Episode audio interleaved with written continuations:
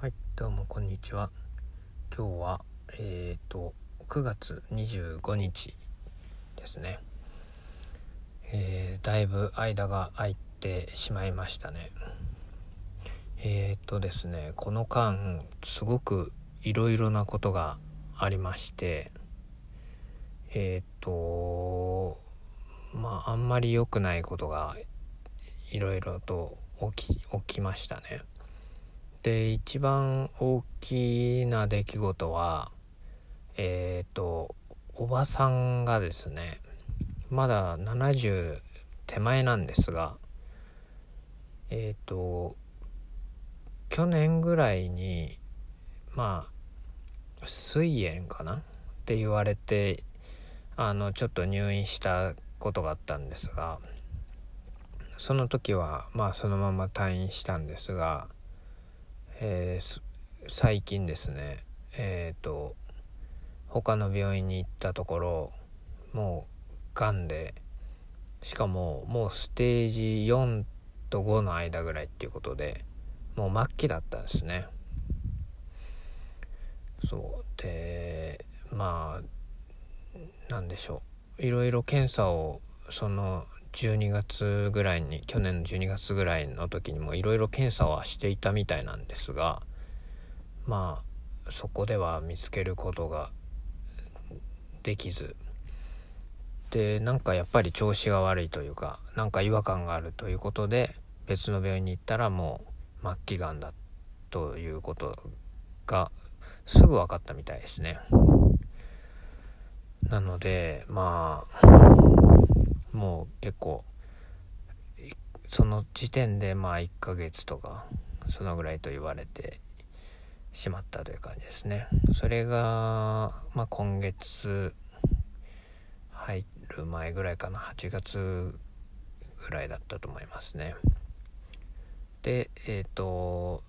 しばらく看護というかあの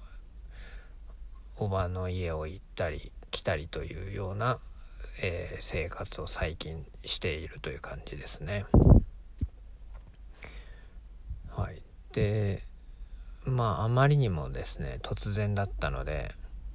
まあ本当にちょっと信じられないという感じでおばもまあその時はですね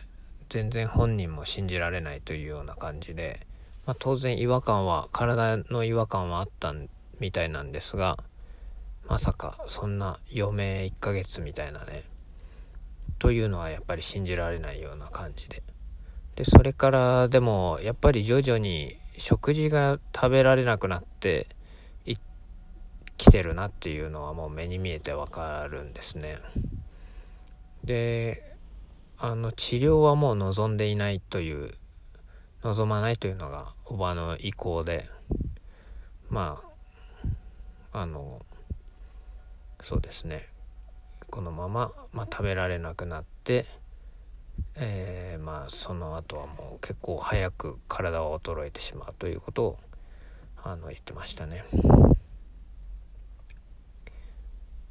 ということが起こりましたね。でそれと同時にまあこっちはそんなに重症ではないようなんですが父も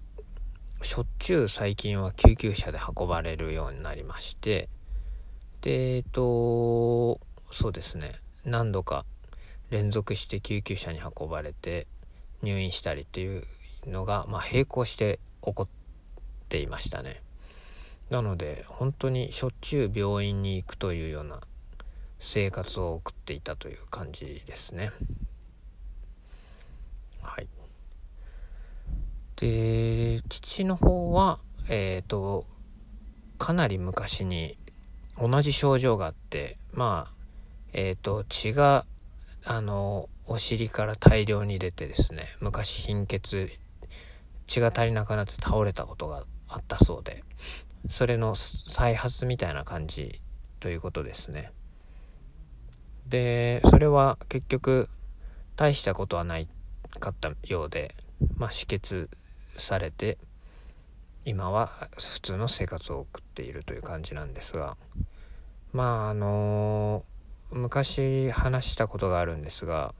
一緒に暮らしてた時もやっぱりトイレとか結構大変だったんですね。で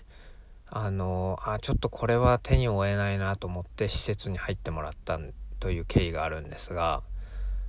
え、でちょっとどこかで心の中でですねあのもうちょっと一緒に暮らせたんじゃないかなみたいなちょっとそういう思いもなくはなかったんですがあの改めてやっぱりその時いろいろおトイレの手伝いしたりとかいろいろあのしたんですがああこれはちょっと無理だったなと。やっぱり入ってもらって正解だったなっていうのはすごくあのあまあ改めて実感できたという感じですね。はい。でそんな感じで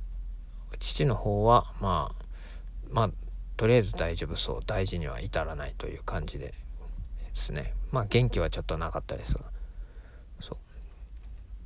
う。でえっとそうですね。でおばさんの存在というのはですね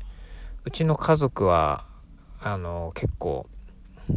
普通の家庭ではないんですよね。まあ前にもお話をしたことがあるんですがまあ父と母が会話してるところをあの見たことがないという家庭で父は単身赴任をずっとしていて。でえっとまあ父と一緒に過ごした記憶っていうのはまあほとんどあんまりあんまりないって感じですね。長い休みの時にたまに帰ってきてまあ一緒にあの里帰りをあのするということはありましたね。あとはたまにあの車で習い事を送ってくれたりということはありましたね。ただ家族だけでどっかに旅行したことはえっ、ー、と自分の人生では一度もないですね。はい。で基本は家にはずっといないと。数ヶ月いないという感じですね。なので、で、えっ、ー、と、まあ、いわゆる熟年離婚を、えー、うちの家庭はしていて、で、父は難病で動けないと。で、それで母親はそれを、まあ、捨てて出ていったと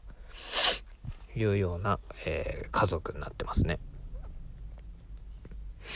で、えっ、と、おばさんはそんな家族の中で、えっと、母方の姉なんですが、えっ、ー、と、すごくしっかりした方で、あの、バリバリ、定年退職まで働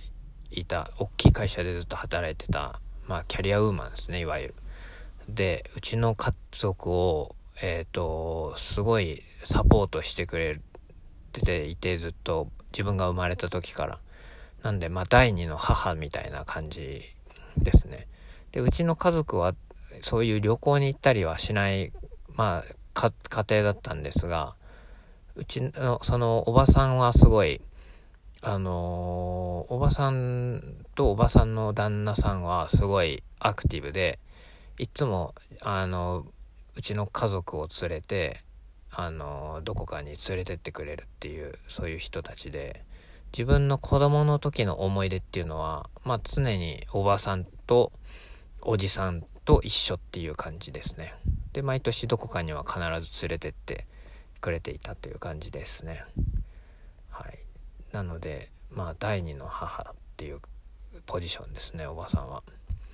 でおばさんは結構もうずっと人の面倒を見続けた人生だなと思っていてあのうちの母はすごくまあおばからしたら頼りない感じでまあ真逆といえば真逆なんですがすごくしっかりしているのでまあ母の面倒もずっと見ていてでお、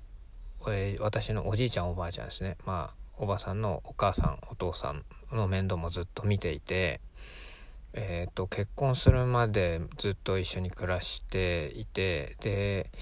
その後は旦那さん結婚した後も旦那さんも実はあの癌で亡くなられていて結構早いえー、かなり若い時に40代かな？50代50代ってたかな？まあそんなレベルなんですけどすごい早く亡くなってしまいましたね。その時もずっと看病していてで亡くなられた後はおえ、ー、とお父さんお母さんの面倒を見ていてで、まあ、お父さんお母さんっていうのは僕からしたおじいちゃんおばあちゃんの面倒を見ていてでその2人もがんで、えー、の闘病生活を経て、まあ、亡くなられてその時もずっとおばが全部、あの面倒を見ていたという感じでですねなので3人をがんで亡くして、まあ、その闘病生活をずっと支えてで今回その自分自身があのまだ若いのにがん末期がんになってしまったというそういう感じですね。なんで人の人生って本当にうんなんだろう。まあ不平等だなっていう感じで今回すごく思ってしまいましたね。はい、仕事もバリバリ頑張ってきてその中で人をずっと支えてきてで本人が、えー、最後同じ病で、ね、倒れてしまうっていうね。で自分の時間をそんなに多くは持てなかった人なんじゃないかなと、えー、思っていますねで子供がいないので僕らを、えー、自分と姉をですね自分の子供みたいにあの大事にしてくれたんですよね。まあ、常に他人に与え続けてきた人だなっていう本当に尊敬に値する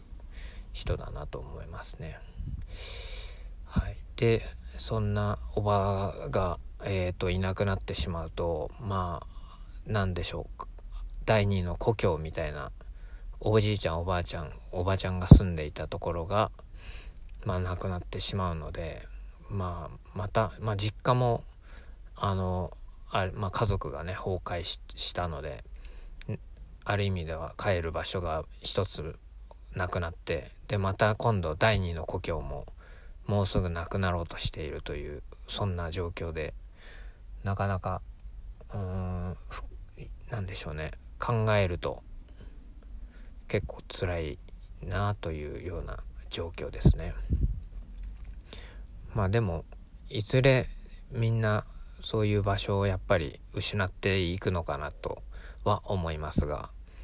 逆に子供のためにはそういう場所をしっかりと作って守って